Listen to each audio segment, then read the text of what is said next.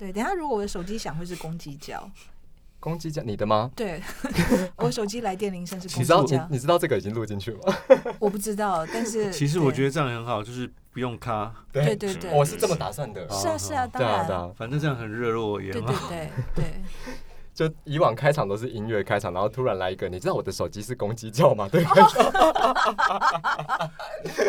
你 还去找公鸡的话，那个叫声来配吗？有啊我的就是嗯你打我手机试试看，他等下就公鸡叫给你听。咕咕咕咕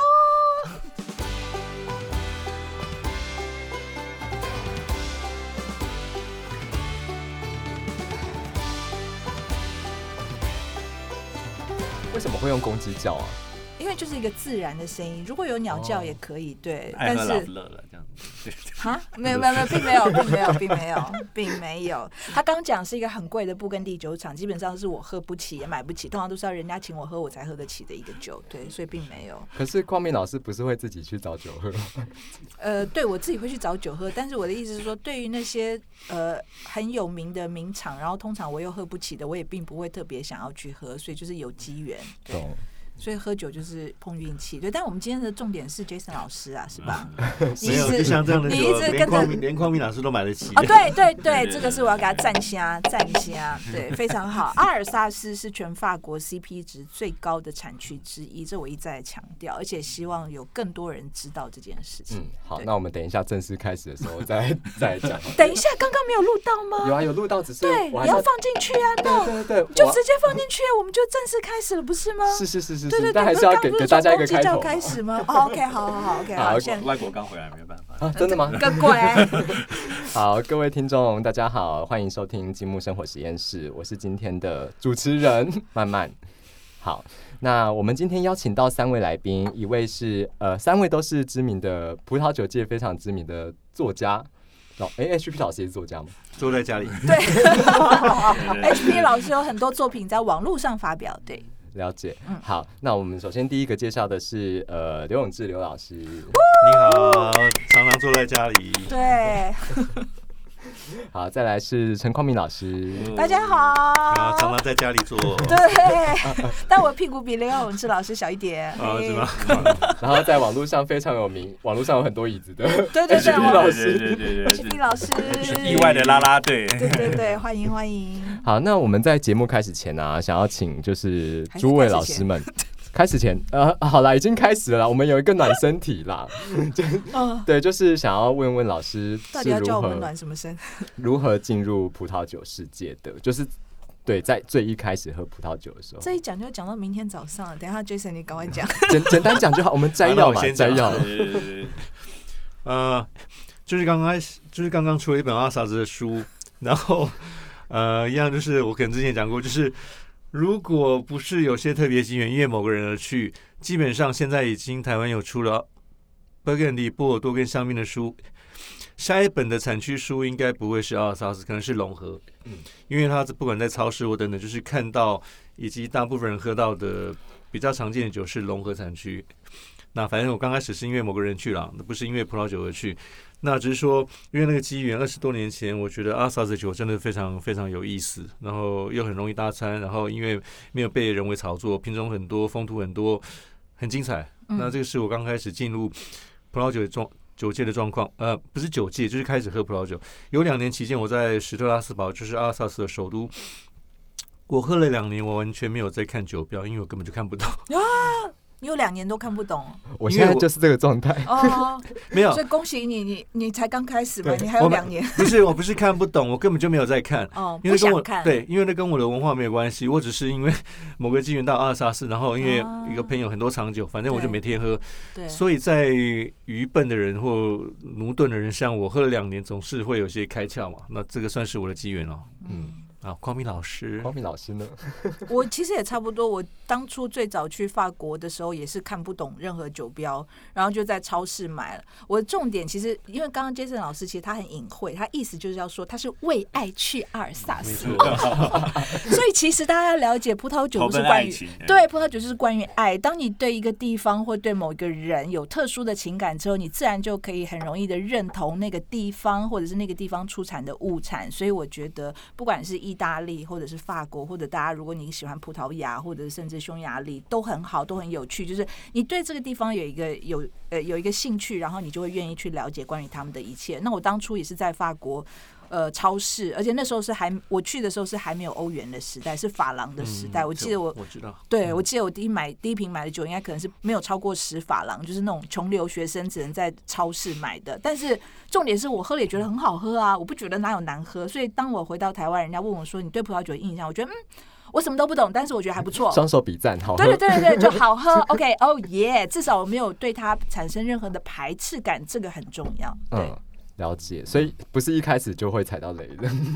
呃，真的要碰运气，碰运气。对，然后那所以重点是你有没有一个爱的人，然后在旁边陪你喝酒。如果有的话，对，什么难喝的酒你也会觉得很好喝。啊，征婚是我在征婚，对，谢谢。好，HP 老师，对你也要征婚吗？我征婚哦，你家里的那一位可能会有点不爽。其实跟葡萄酒结缘呢，是因为。在两千年以前，我是在国外啦。那国外喝点酒，那但是跟这边是没有卡上任何关联的。那回台湾以后，呃，蛮意外的接到一个葡萄酒杂志的工作啊，然后就变成那个时候的某本。葡萄酒杂志纸本的，那时候还流行纸本的。哪一家主编？哦，那个 OK，反正已经已经停刊了嘛，已经停刊了嘛，对对对对。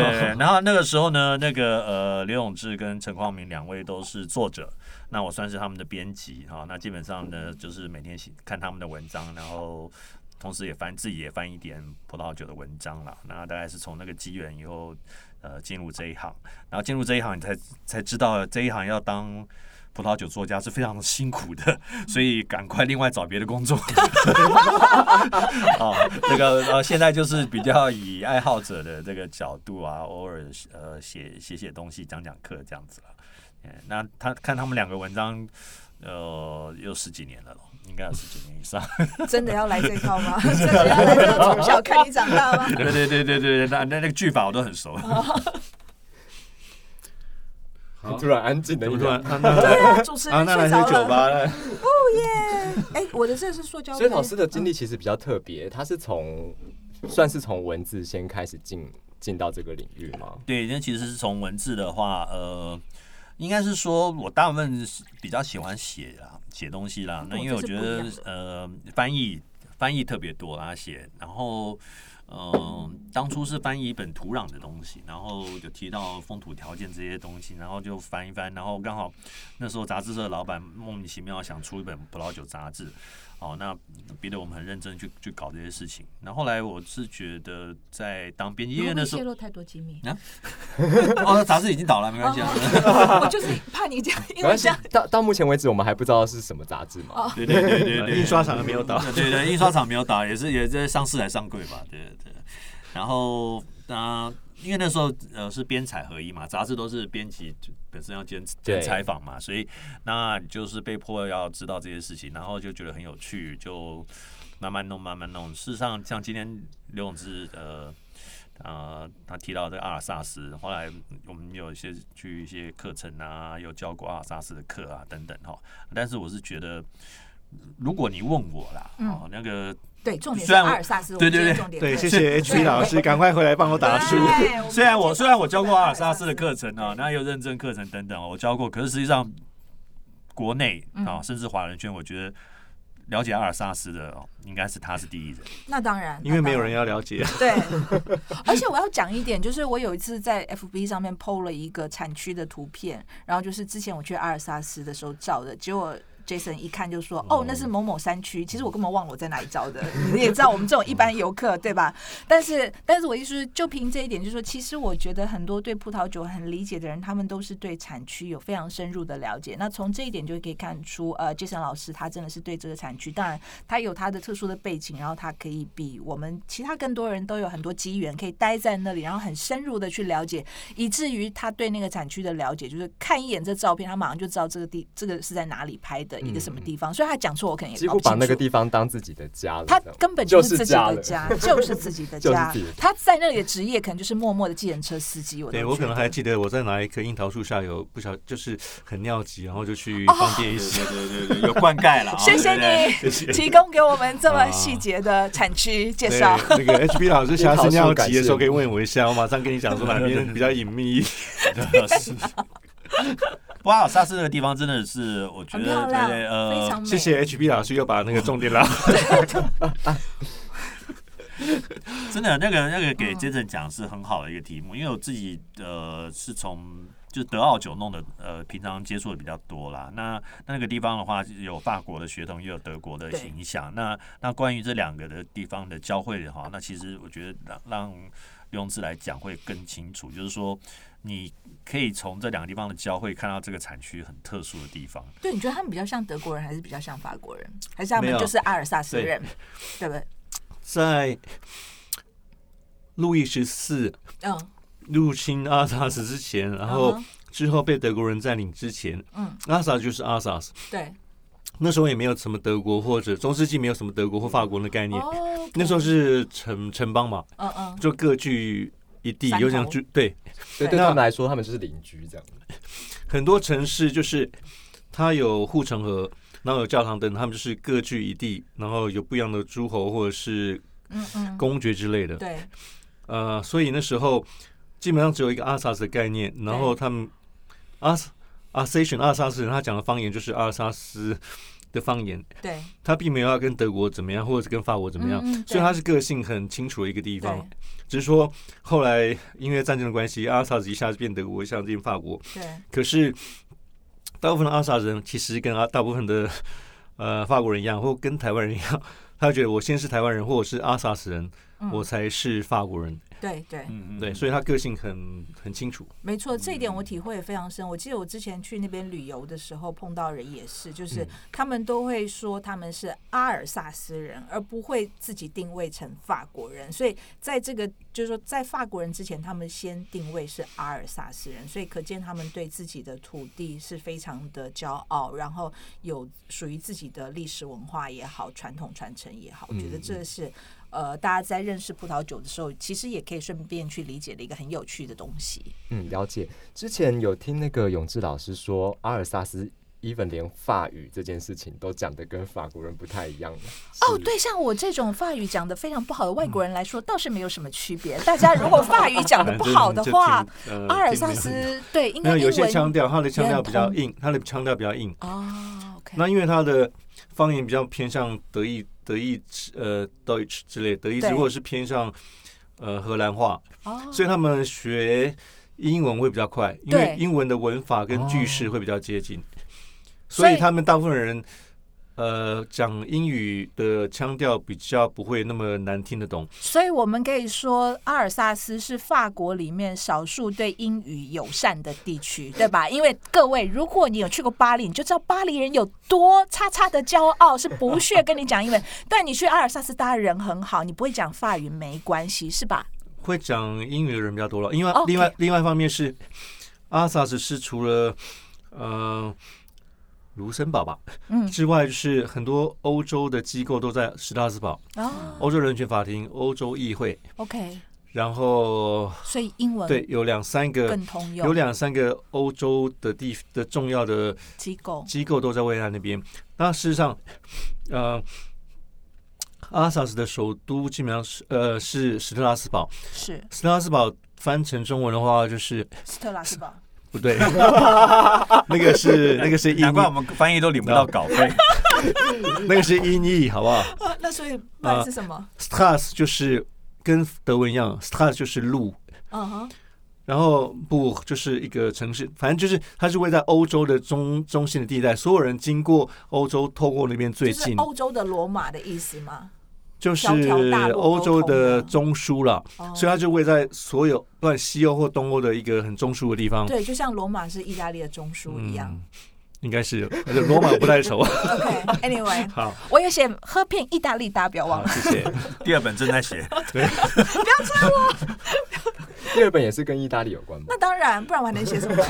不要闹了。所以其实特拉斯堡算是条条大路通罗马的那个条条大路的意思。不的罗马，的罗马，可是通罗罗马不是已经是？哦，好好好，OK，没事，我现在脑袋有点坏掉。因为慢慢间，好我再回去一下历史喝酒，对，嗯大概在西元一世纪的时候，罗马人就到了斯特拉斯堡，呃，阿萨斯，然后就开垦葡萄园。嗯，那呃，只是说我们不一定能说，呃，史呃阿萨斯的葡萄园的文化是由罗马人开始，因为？我们挖挖到很多呃陶器或等等东西，嗯然后有些陶器里面是有葡萄籽，然后有一些发酵的残残留的遗迹，对所以事实上阿萨斯的酿酒文化可能早于罗马人之前。，OK，或许罗马人把酿酒文化更精致、精致化。对各位还是意大利人的功劳。其实说实在的，像我们呃一些比较正式的教材，几乎都是讲法都是说葡萄酒文化，呃，欧洲的话都是以罗马为中心向外扩展。那当然，你在考古上，你可能会在西亚、中亚这边可能发现一些因为更久之前是希腊人整个从南翼这样带上去，对对对，这样，对然后你就是随着军队这样子过来，但实际上我觉得这个很有趣，就是说，其实，在阿尔萨斯，你居然能看到说，呃，有另外一些东西早就存在在那里。嗯。那相对来说的话，我相信不只是文物，连葡萄品种，好、甚至你要的酒的风格啊这些东西，那也没有办法用以前这个世界观去去套它了，哈、那是看国力的强弱了。你是强者，像罗马人或罗马帝国，你就可以定义对，一切，所以你就把你就把定义你的文化你把历史我也我也想我也想到这句话。好，太好了，大家都有同感，很干一杯对，。举杯亲亲。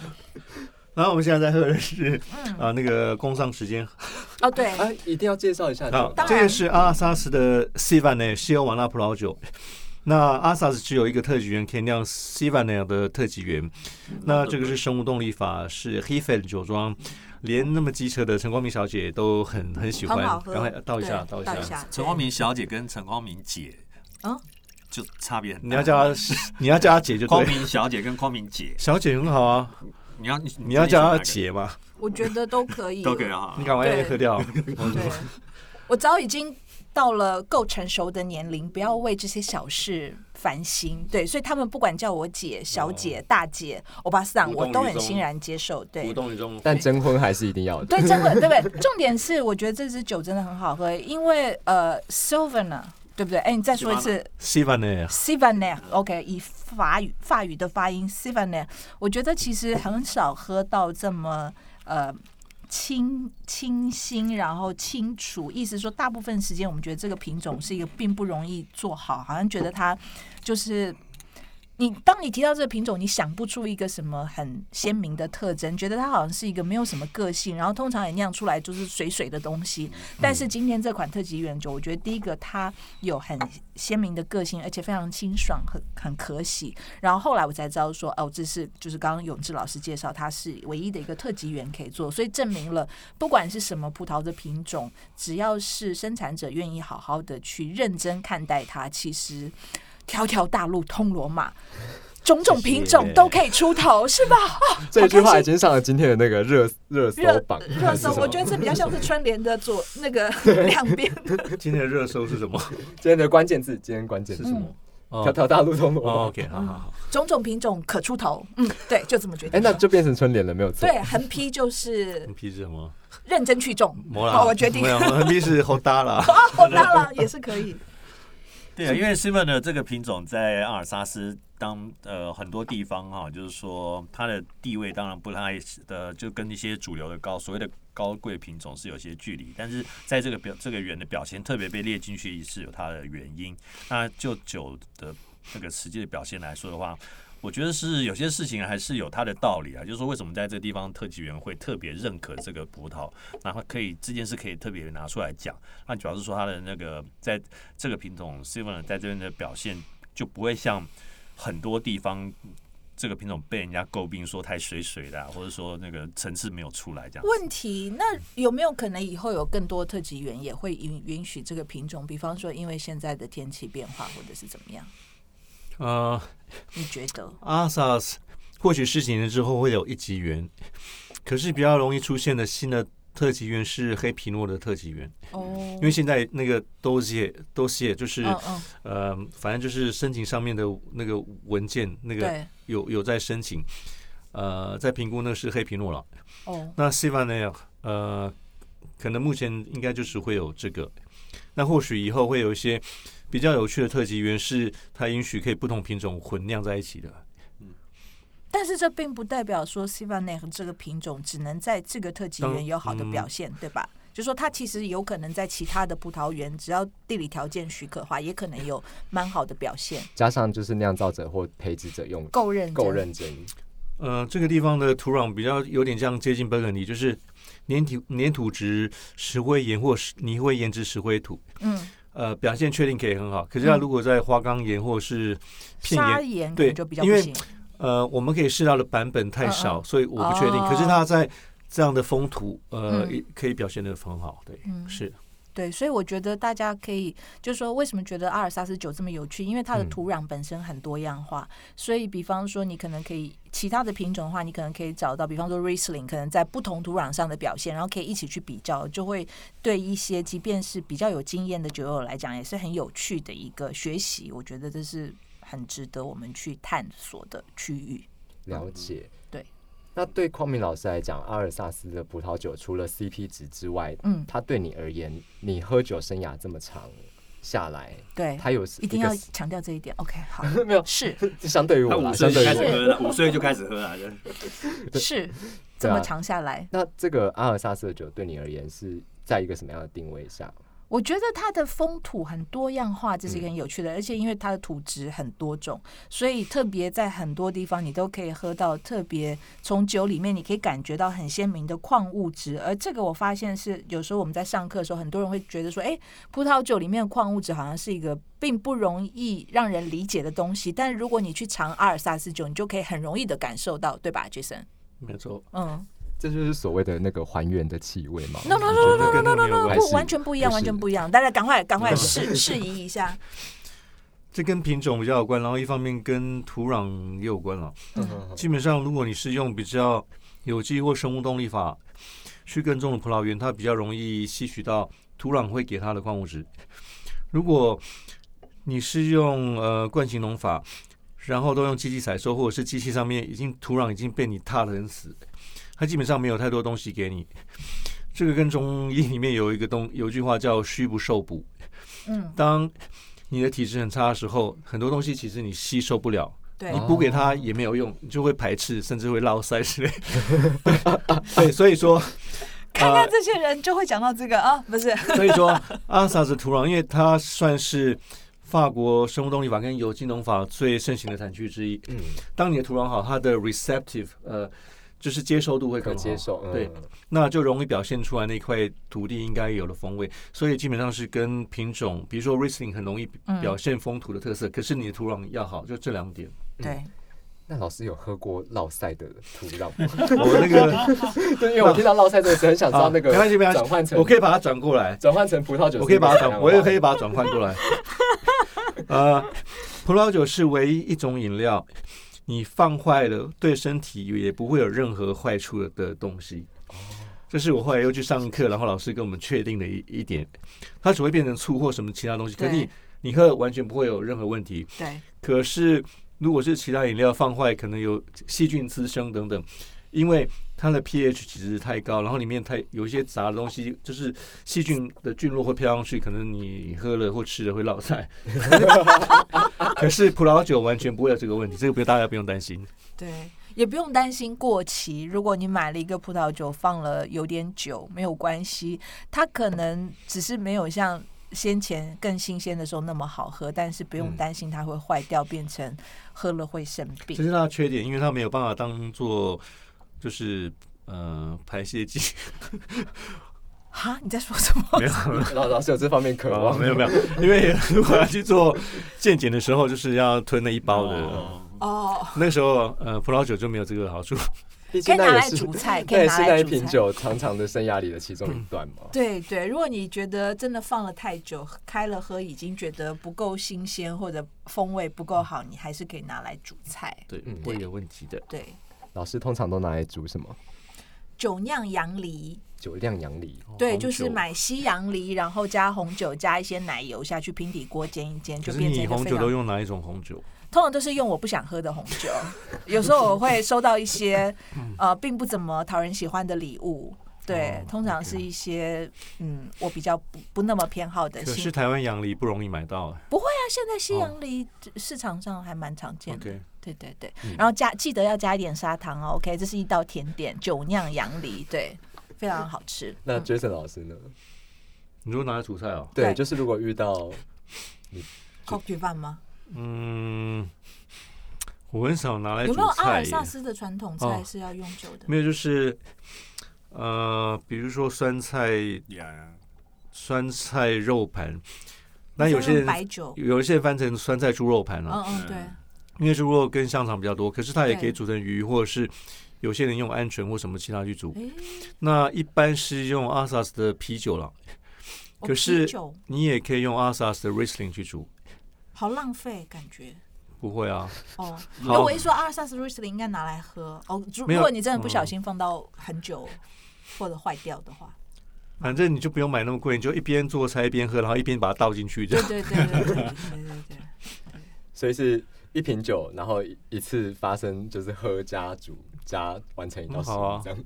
但是我觉得有一个重点是，煮菜的时候就要一边喝，这是很好。嗯我通常在家也是这样，就煮菜的时候就会要把可能今天要搭餐的酒就打开来，然后一边煮菜一边喝酒，就觉得异常的愉快。嗯，这件事情我也会做，但我哎，这只证明我，们很爱喝酒。我会做是因为那个我我会很喜欢吃食物的原味，所以我我我不就是只要是要做这道菜的素材，我都会就是一边做的时候一边先啃过哦一次。，OK，对对嗯，对。等到那做完以后，那个真的要上桌的时候，已经没东西了，再开一瓶就好了，已经已经被 已经被自己消灭完了。再开一瓶。对，再来一杯。就给自己再开一瓶的理由，嗯因为没了。嗯了解。那诶、我我们我们谈了这么多的阿尔萨斯啊，老师有没有觉得除了阿尔萨斯之外，还有跟阿尔萨斯类似的就是类似的状况，就是说，诶、他不是他他在台湾可能不是那么的出名或是容易买，对，但是他其实同样也很推荐给意大利南部，耶！法国北部比阿萨斯更北一点，你说哪里？罗亚尔河吗？不是 Mosel 啊啊，对，可那是对德国。不是法国啊，法国有一段是摩塞尔河，可是法文要要念摩塞尔，上那个上游了，对你要念 Mosel，因为现在有一家酒庄还蛮有名气，其实台湾曾经有人进过，可是卖的不好，就是随便乱卖，然后他也没有什么钱。呃，对不起，我没有讲那个。好，后来就退出市场。然后我觉得那家很有意思，啊或许有哪一天会再去看。哦，就是它比阿萨斯跟香槟更北，靠近卢卢森堡那边。嗯对，那那可以试试看。然后呃，好，工商时间，罗瓦河最上游，最最最上游是法国中央山地的有火山地方的产区，那个产区叫 Cote d'Auvergne，欧维涅产区，那边有玄武岩，我从来没有喝过玄武岩东西，可是前一阵子喝到，我觉得很好，然后我会把它弄进来。那那个产区基本上应该是没有任何人进了，所以反正你就去找冷门的产区，就很多物超所值又很精彩的。对玄武岩。诶老师刚刚窃窃私语，哦，没有，因为我我脑袋里就是那个关于岩岩石的英文，对我把玄武岩跟花岗岩稍微花岗岩是 granite 或 granite，granite 嗯，嗯嗯，玄武岩是 basalt 岩。basalt，对对对，不错。我现在想起来了，对，光明老师的发文还是很不错的。谢谢你再一次打击我信心。反正就是，如果你不懂什么叫玄武岩，就是澎湖那个玄武元素嗯了。所以玄武岩跟花岗岩玄武岩玄武岩岩，跟花岗岩，它喝起来体感体感上有什么样不一样的地方吗？嗯，就明确的来说，花岗岩可能比较细致，然后价格比较修长哦。啊什么？架构比较修长，就是比较哦修长，比较细致。嗯嗯，然后年轻葡萄酒年轻的时候比较容比较开放，就不用几年就还蛮好喝。玄武岩可能刚开始会比较封闭一点点，哦，反正不过都反正就是跟那种变质岩，就是跟火山等等那些有关的。比如说，它就跟呃粘土、粘土石灰岩那些不一样的派别，它就是呃片岩、板岩，反正那些都变变都算变质岩，跟火山比较有关系了。那因为这样的东西，尤其最近几年很流行火火山的葡葡萄萄酒对比如像呃西西里等等的。对，那其实法国也有些这样的地方，但是意大利更多。Hello，很好啊，就现在是是比战现场没。有没有没有没有，对啊，以后可以办办个品酒会，就是所有地方的火山岩的对对。那比如说阿萨斯，它有些火山岩的地块，比如像特级园呃 g o n k r i h a n g e n 它就是有火山岩的地方。那我们可以办一个品酒会，就是火山品酒会。可是比如说呃 Burgundy 很好，我很喜欢，可是它基本上它的土质变化很少，对它就是粘它没有它它没有这些呃呃花岗岩或者是玄武岩的东西。对，它就是粘土、石灰还有泥灰岩不一样的品不一样的比例组合对对对的组合。可是它变化并没有那么大。嗯嗯，阿尔萨斯的那个土土壤其实变化是非常大。那对那时候我们简单上课，然后教教同学的话，就已经有十七种。那真的认识的话，有四十几种以上的。对，那呃，其实，在这么丰富的环境，它主要刚好有河流切切割啦，然后还有地层运动，那这些东西让它的土壤变化，甚至葡萄园的高度都有很大的差别，所以它的品种跟酒的表现事实上是蛮多元的。那相对来说，呃，比如说像布根地啊这些的话，它可能呃，当然酒的表现是另外一回事，就是说它在在整个土壤的构成上，你只能从很细部同样的土壤里面去说很有一些差别，但是大的结构上的话，反而是阿尔萨斯是比较丰富的。等于放在生物上来讲，就是一个生物多样性的表现嘛。就意思就是说，如果这些都是动物园的话，你去阿尔萨斯一次可以看到很多种，但是你去布根地就只有看到一两种。比你方说，刚刚是不是在想要想什么动物？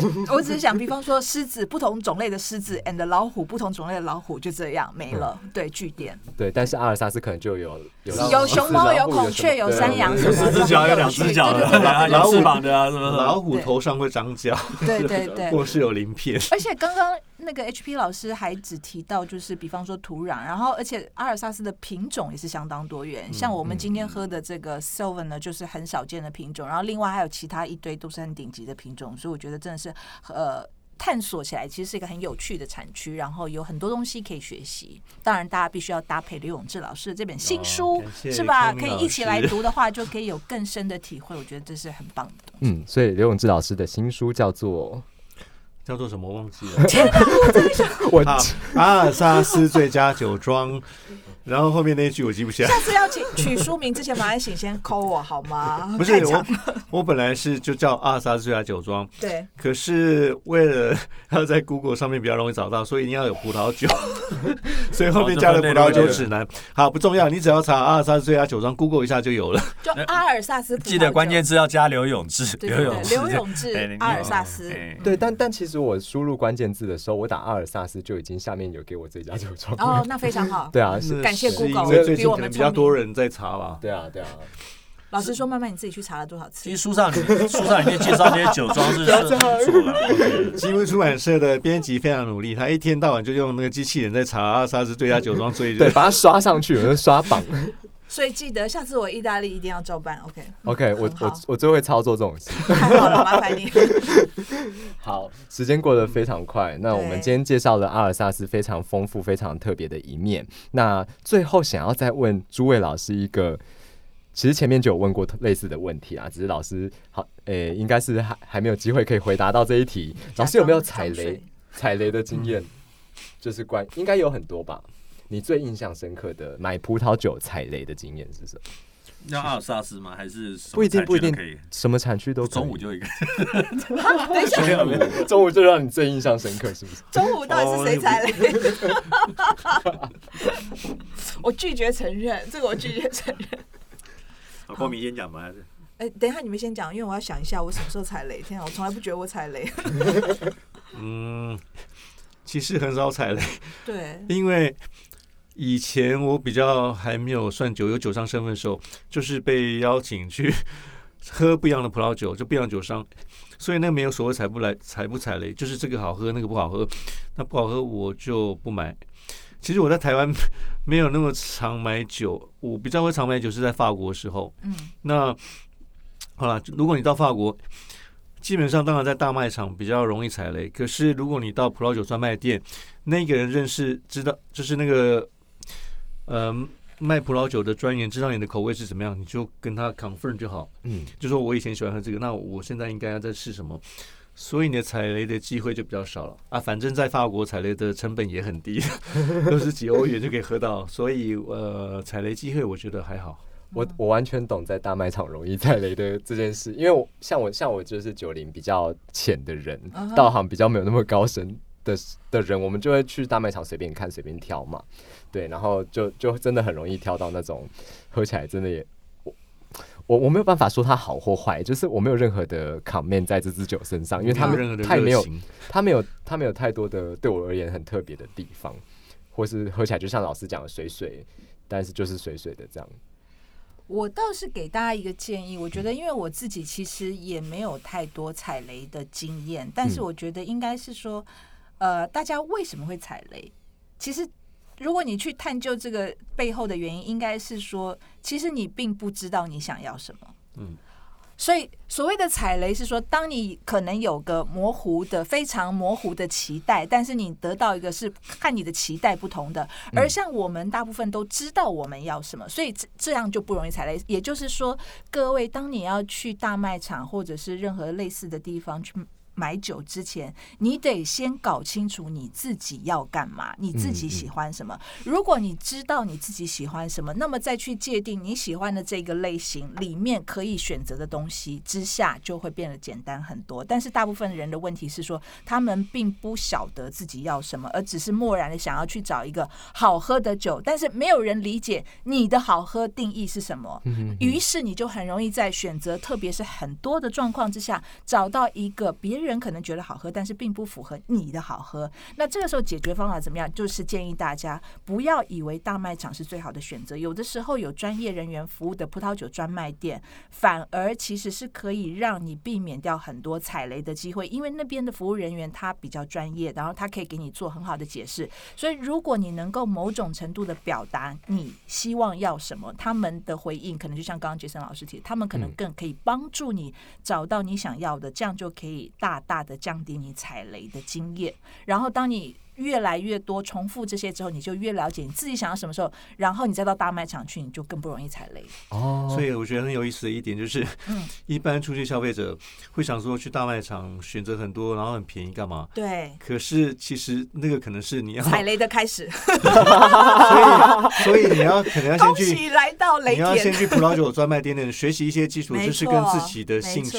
再去大卖场。这个我觉得是很有意思的一点。对，老师老师刚刚讲的，其实我很认同，因为我之前我我其实是刚进吉姆开始才真正意义上的有在喝葡萄酒，是对，然后然后一开始都是去大卖场各种乱试，然后直到前一阵子我们大家一起到了生杯子去，然后呃我们去那边聚餐嘛，那我就问。那边的哎是依婷嘛？依婷，对，我就问那边的老板依婷说，就是我想要一款就是有铁锈味，然后很粗糙，然后单宁又很强烈的酒。这个对，然后很特殊的这个顶这个顶面很奇怪。我很好奇他介绍你什么？他介绍我一款西哈，我其实也看那一款西哈很久了，是西班牙的 Plus 吧？我对我我不太我有点忘记那个酒标章。它酒标就是一个十字架，嗯，对对对。除此之外，我不记得任何东西。不要这么隐晦的做那个商业销售。一听爱你哦。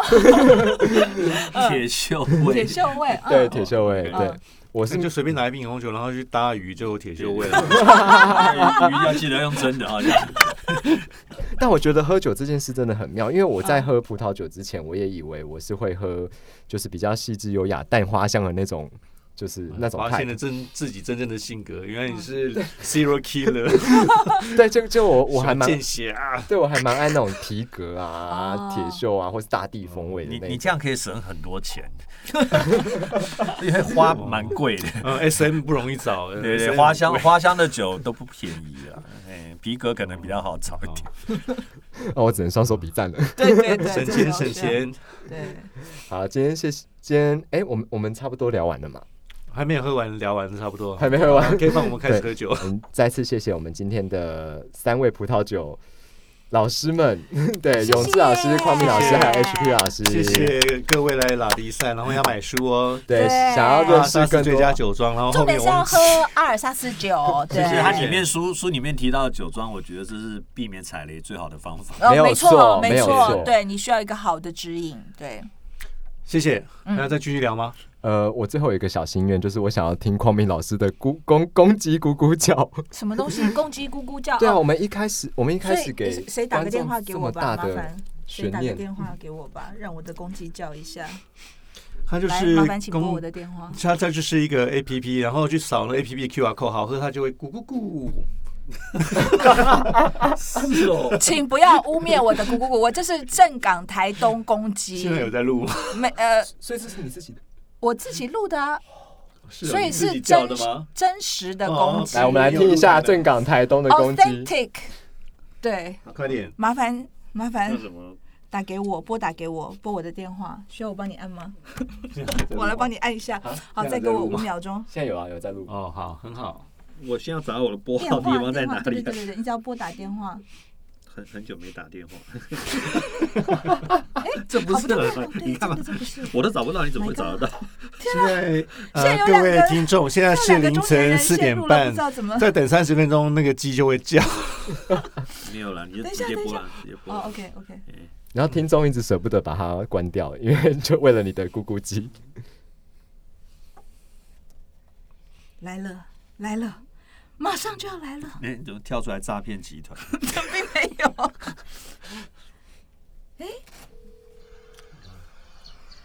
是鸟叫，哎呦，哦，各位听众，来自台东的什么鸡啊？呃，对，来自台东的正港台湾鸡，而且因为鸡叫没有办法控制，所以它得再等一会儿才会。你你让它想久一点，它隔久一点才会再继续叫。因为我在录音的时候我没有办法控制。对，有没有听到旁边还有其他的声音？我现在有一对种早晨的感觉。对，我也可以。其实用我们家附近也有八哥，有时候很吵，但是我我觉得公鸡很好。哦，我们必须得挂断了，各位听众朋友，再见，公鸡不叫了。拜拜，拜拜拜拜，谢谢，拜拜。